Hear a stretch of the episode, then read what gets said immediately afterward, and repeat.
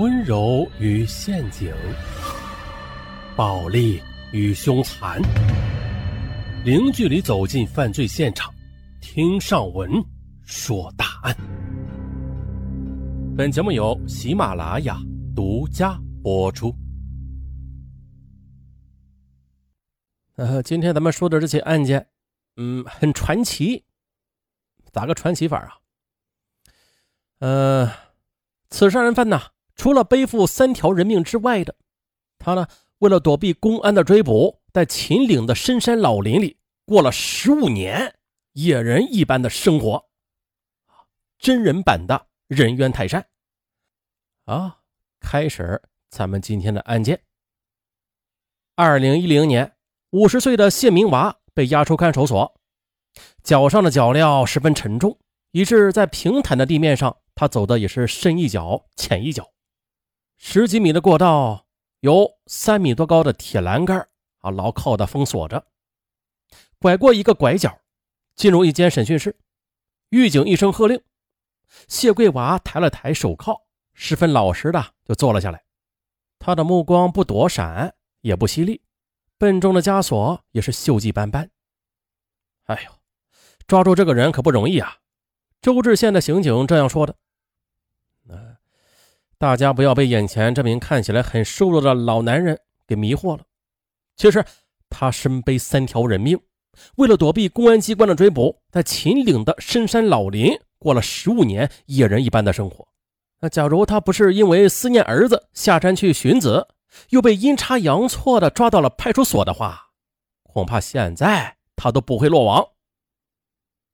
好几次的，他在半山坡呢，你在山底下看到了去追，可是等你追到半山坡的时候，他已经到山顶了。等你到了山顶的时候，啊，人家已经到呃对面的半山坡了，啊，就是这么一个人。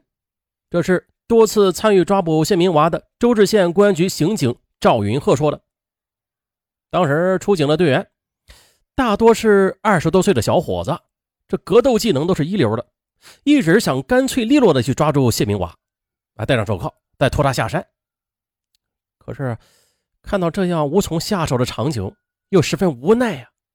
于是，一次又一次的眼瞅着谢明娃快速的逃开，然后消失在茫茫的原始森林中。谢明娃确实，他看起来啊，的确是像一名野人。这要是在现在来个视频直播。什么野外生存，那收视率绝对杠杠的。除了留在公安局系统里的案底，那所有能显示谢明娃作为一名社会人的标签几乎都不存在了。他没有亲属关系，父亲与哥哥都死了。知情人说啊，是早年被谢明娃推到山沟里摔死的。母亲也死了，这个死是谢明娃自己推断出来的。因为母亲那前些年就身体不太好，这都八十多岁了，活不长的。实际上，他已经是多年不知道母亲的消息了。他原来也有个妹妹叫谢芳琴，但是在十五岁的时候被谢明娃用一千块钱，呃，另加几百斤的粮食卖给了人贩子。他呢也结过婚，老婆还给他生了两个儿子，但是呢。有了儿子的谢明娃，却跟同村的另外一名女子搞上了，两人还带着大儿子私奔到了山东。可是，在山东，女人被人绑架，并且卖掉了。女人的父亲恨他，要报复他，又把他老婆偷偷的引走，卖到江苏去了，并且带走了他刚满两个月大的小儿子。啊，这么来来回回的卖人与被卖。从谢明娃口中说出来，似乎就像是吃饭睡觉一样稀疏平常。到目前为止，警方也未找到谢的家属。周至公安局刑警大队长宋志俊说：“啊，是这样的，下一步我们决定啊，出去找他的家人，准备再想办法联系他的儿子。十五年前，谢明娃带着年近八岁的大儿子逃亡。”但是在五年前的已经长大成人的儿子无法忍受野人生活，便独自的下山去谋生了，至今下落不明。警方相信这个无辜的孩子也是父亲当年杀人的目击证人。谢明娃甚至没有法律意义上的身份证明，他连一代身份证都没有。周至县的刑警齐俊红说：“呀，他的户籍资料也已经全部的被注销了。”谢明娃住的地方是秦岭腹地的九峪乡九峪村。从周至县城前往九峪村，直线距离是四十多公里，但是有一半多的里程是需要徒步啊行进的山路。说出来大家可能不信呢，这里不通电，也没有手机讯号。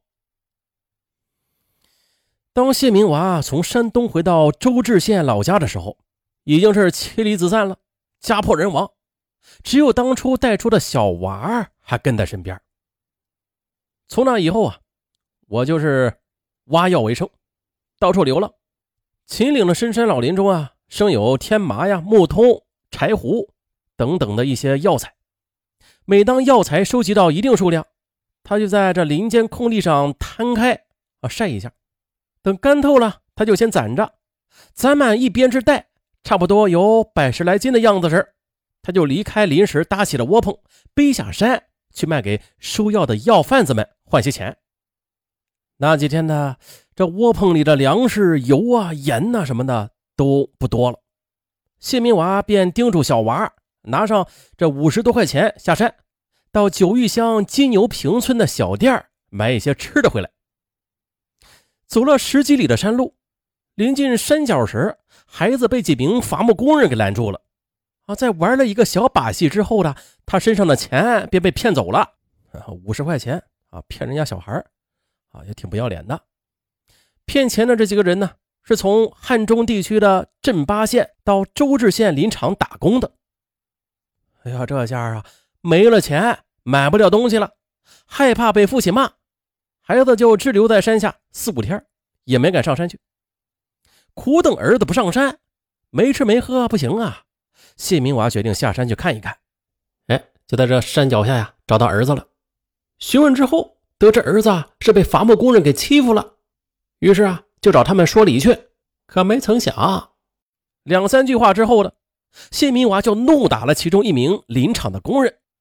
但是对方人很多，他被反扑过来的工人围起来暴打了一顿，而且对方还要他出钱给先前那个挨打的工人去看伤。谢明娃不同意，对方却再次的追打他，他一口气逃回驻地。啊！从窝棚里取出了狩猎用的土枪，就下了山，当即的就打死了姓邓的一个人。其他几个人见是，哗，全吓跑了。我自己已经够可怜了，他们打了我，还要讹诈我，这简直就把人逼得没有办法嘛！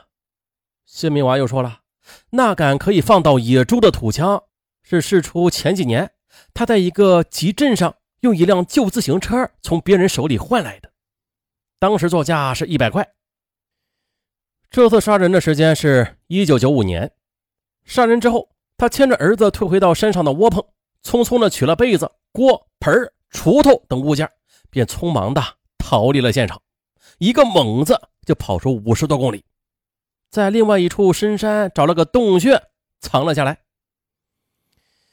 他至今还记得，那个洞里啊，长长的有雨水滴漏，为了防水。他先是把塑料布展开，用几根木棒子撑起来。当晚，父子俩在山洞中间的平地上一觉睡到了天亮。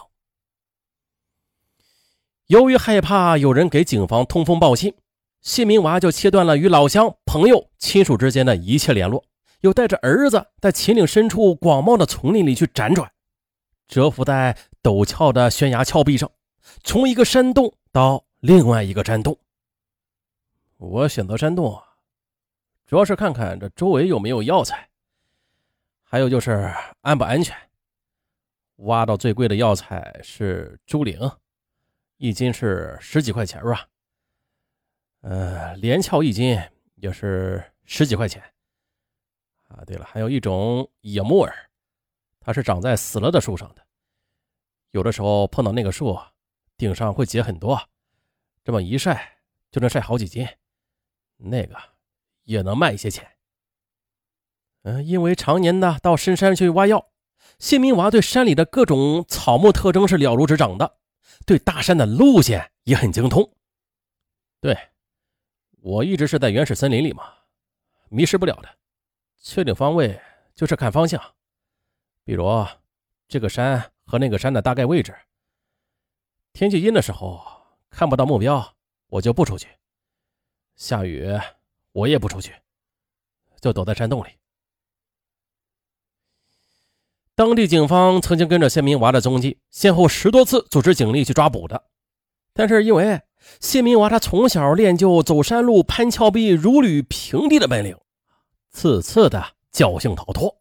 毕竟的人家是专业的。呃，周至县公安局政工科的科长张长良是这样说的：“嘿，我们上山之后发现了谢明娃编的藤条，又粗又长，很结实的。”啊，就是从上面的树上垂下来，它可以从峭壁的一端用藤条这么一荡，哇，就能荡到几十米外的山谷的另一边去。中间是万丈悬崖，别人肯定是不敢的，嗯，掉下去那肯定是粉身碎骨。但是人家就有这个本领，啊，这不是我们猜测的啊，当地村民就有人和我们讲述过的。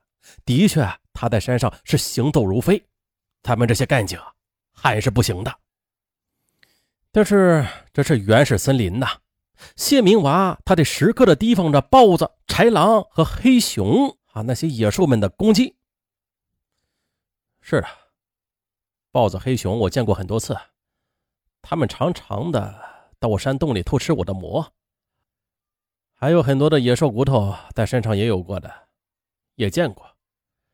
不过幸好的，他们没有攻击我。最危险的威胁。是来自擀面杖粗的大蛇，那是一条毒蛇，有擀面杖这么粗吧？